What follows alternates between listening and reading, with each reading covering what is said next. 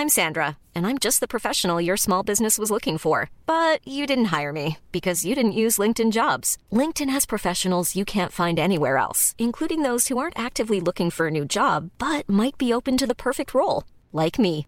In a given month, over 70% of LinkedIn users don't visit other leading job sites. So if you're not looking on LinkedIn, you'll miss out on great candidates like Sandra. Start hiring professionals like a professional. Post your free job on linkedin.com/people today. Eu sou Mário Persona e essas são as respostas que eu dei aos que me perguntaram sobre a Bíblia.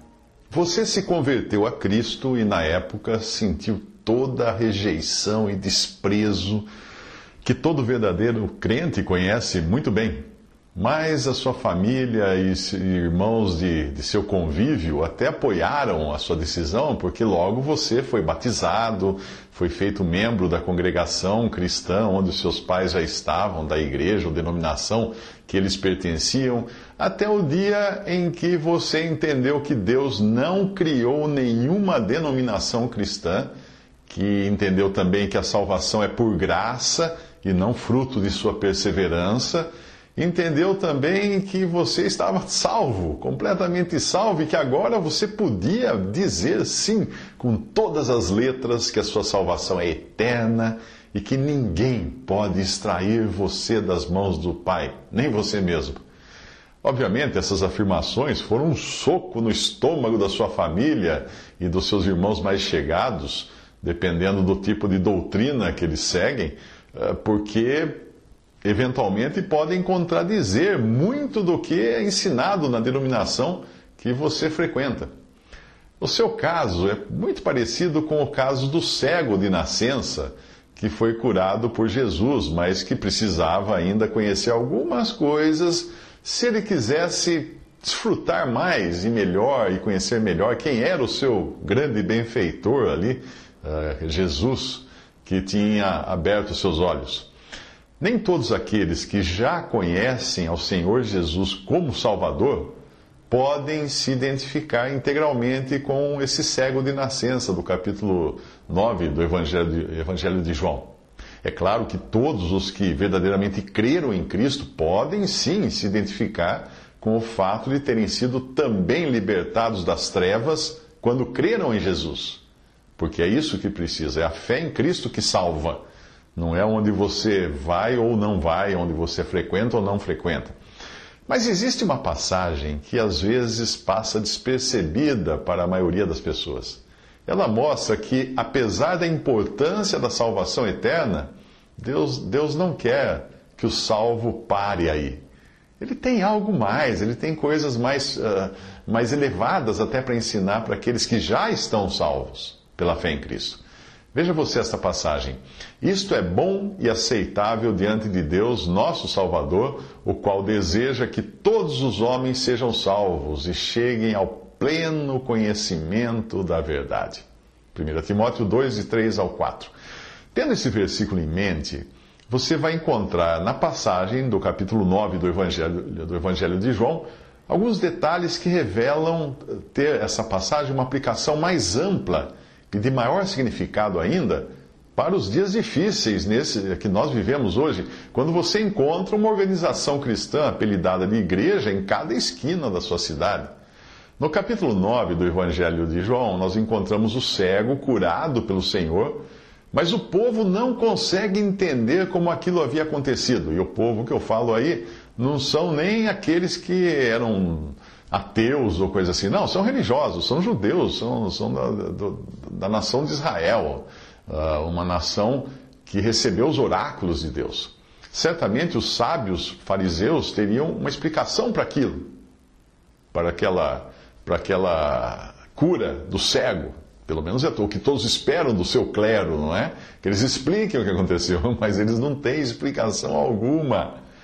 Em Marcos 3, eles alegavam que o poder para Jesus expulsar demônios vinha de Beuzebu, o príncipe dos demônios.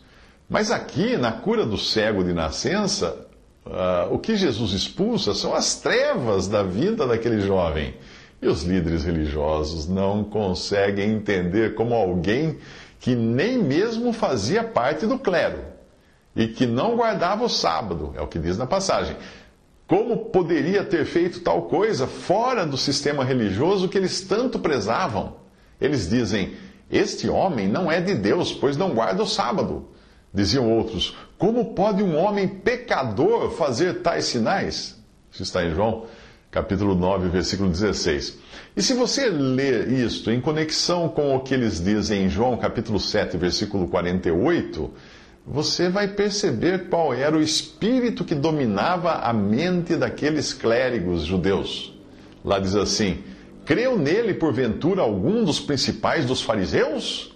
Mas esta multidão que não sabe a lei é maldita. É claro, os clérigos se consideravam superiores ao povo comum e achavam que eles tinham o conhecimento, eles tinham a posição. O, o jovem que, que fora cego é interrogado, então, por aqueles clérigos ali, e a princípio também não, entende muita coisa, coitado. Ele tinha acabado de ser curado da sua, da sua cegueira de nascença, uh, mas ele de uma coisa tem certeza: ele era cego, mas agora ele vê. Os seus pais, por prezarem mais a religião exterior do que a verdadeira obra que Deus estava fazendo no seu próprio filho, no, no, no rapaz cego, dizem para os fariseus que eles não sabem de nada, pois eles não querem se indispor com os sacerdotes e os fariseus, com os clérigos daquela época. Afinal, para eles é preferível ficar do lado do sistema religioso oficial, que é reconhecido por toda a sociedade e tal, do que dar um testemunho comprometedor.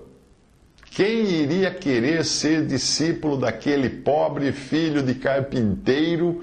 Que diziam ser o Messias, com todas as vantagens que o convívio social e religioso oferecia aos pais do jovem, ele, ele não, eles não queriam nem pensar na possibilidade de serem expulsos da sinagoga, que era o lugar de reuniões, que os judeus faziam reuniões para a leitura da lei.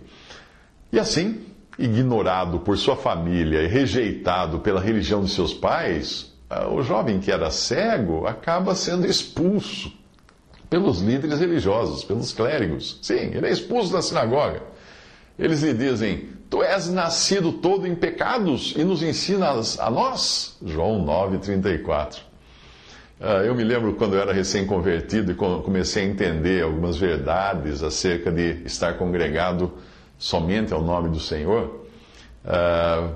Um obreiro de uma determinada denominação que eu frequentava na época veio conversar comigo e, falou, e depois de vários questionamentos e tudo, ele falou, ele virou para mim, sem nenhum argumento bíblico, virou para mim e falou assim: Quanto tempo você tem de convertido, meu irmão? Eu falei, ah, é um ano e pouco. eu tenho mais de 30 anos de conversão. Você quer ensinar para mim? Uh, bom, o veneno nas palavras dos fariseus indica também um antídoto quando ele fala, tu és nascido todo em pecado e nos ensinas a nós, o veneno também explica o antídoto. Ah, somente aquele que tomou consciência da sua natureza pecaminosa é que está realmente apto a aprender de Deus. O apóstolo Paulo, que fora mestre em Israel, Considerou como lixo toda a bagagem religiosa carnal que ele trazia quando ele disse isso. Ainda que também podia confiar na carne, se algum outro cuida que pode confiar na carne, ainda mais eu. Circuncidado ao oitavo dia da linhagem de Israel, da tribo de Benjamim, hebreu de hebreus, segundo a lei fui fariseu, segundo o zelo, perseguidor da igreja, segundo a justiça que há na lei, irrepreensível. E aí o que ele fala? Mas o que para mim era ganho, reputei-o perda por Cristo. E na verdade tenho também por perda todas as coisas, pela excelência do conhecimento de Cristo Jesus, meu Senhor, pelo qual sofri a perda de todas essas coisas e as considero como escória, como lixo, para que possa ganhar a Cristo e seja achado nele, não tendo a minha justiça, que vem da lei mas a que vem pela fé em Cristo, a saber, a justiça que vem de Deus pela fé. Isso está em Filipenses 3, de 4 ao 9. Paulo entendeu que, mesmo tendo, tendo nascido uh, e, e sido criado na casta mais nobre e elevada da religião judaica, dentre os, os pecadores, ele ainda era o principal, como ele fala em 1 Timóteo 1,15. Bem, agora o cego já está curado, ele pode enxergar perfeitamente a luz. E aí vem a segunda parte do versículo que eu mencionei lá em, de 1 Timóteo 2,3, né, que Deus deseja que todos os homens sejam salvos. Mas Deus não para aí. E ele fala assim: e cheguem ao pleno conhecimento da verdade. É só depois que você deixa para trás todo o sistema religioso, isso foi só depois que o, que o, que o jovem cego curado deixou para trás todo o sistema religioso da sua época, foi só depois dele ter sido expulso até pelo próprio clero do seu sistema religioso, é que ele passou a enxergar e conhecer melhor aquele que lhe havia curado. Jesus ouviu, atento para essa passagem, Jesus ouviu que o tinham expulsado e encontrando-o disse-lhe: Crês tu no Filho de Deus? Ele respondeu e disse: Quem é ele, Senhor, para que nele creia? E lembre-se agora que dizer que, era, que Jesus dizer que era filho de Deus era o mesmo dizer que ele era Deus. Os próprios judeus, numa outra passagem, falam isso. Então, crês tu no Filho de Deus? Ele respondeu e disse: Quem é ele, Senhor, para que nele creia? E Jesus lhe disse: Tu já o tens visto, e é aquele que fala contigo. E disse o jovem: Creio, Senhor, e o adorou.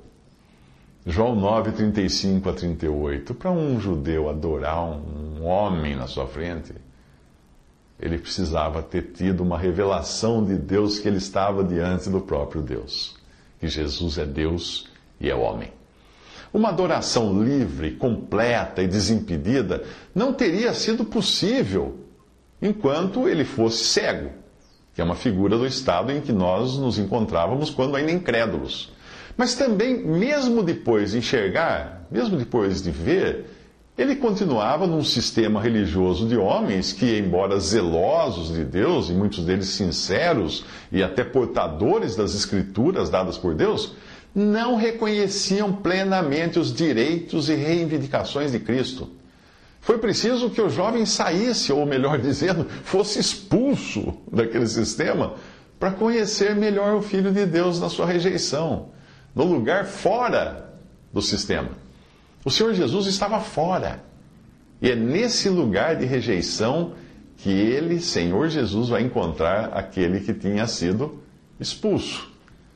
Aqui cabe muito bem a exortação de Hebreus, capítulo 13, versículo 13, que diz o seguinte: Temos um altar de que não tem direito de comer os que servem ao tabernáculo, ou seja, aqueles que estão dentro do sistema religioso judaico.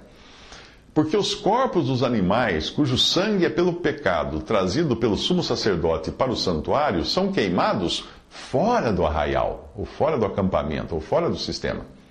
Por isso também Jesus, para santificar o povo pelo seu próprio sangue, padeceu fora da porta. Saiamos, pois, a ele, fora do arraial, levando seu vitupério, ou sua vergonha, ou sua rejeição porque não temos aqui cidade permanente, mas buscamos a futura. O senhor sabia que o rapaz tinha sido expulso do sistema religioso dos judeus e sabia também que ele havia permanecido numa posição de corajosa fé diante dos líderes religiosos, não temendo as consequências que isso lhe trariam de rejeição e até na sua própria família. Prostrando-se aos pés de Jesus, ele o adora, numa atitude que era reservada exclusivamente a Deus Certamente ele acabara recebendo uma medida especial de revelação. Quão precioso é estar na posição daquele que fora cego e poder adorar o Senhor fora de tudo que é do homem. E mesmo diante da incompreensão e dos ataques recebidos, poder permanecer firme junto a Cristo, professando: Eu era cego e agora vejo. E também que que tamanho privilégio ele tinha agora de adorar o Senhor em total liberdade, sem nenhum clérigo humano para fazer a intermediação entre ele e Deus. Visite respondi.com.br. Visite 3minutos.net.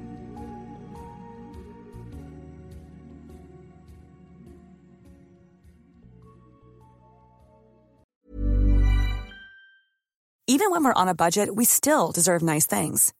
Quince is a place to scoop up stunning high-end goods for 50 to 80% less than similar brands. They have buttery soft cashmere sweaters starting at $50, luxurious Italian leather bags, and so much more. Plus, Quince only works with factories that use safe, ethical, and responsible manufacturing. Get the high-end goods you'll love without the high price tag with Quince. Go to quince.com/style for free shipping and 365-day returns.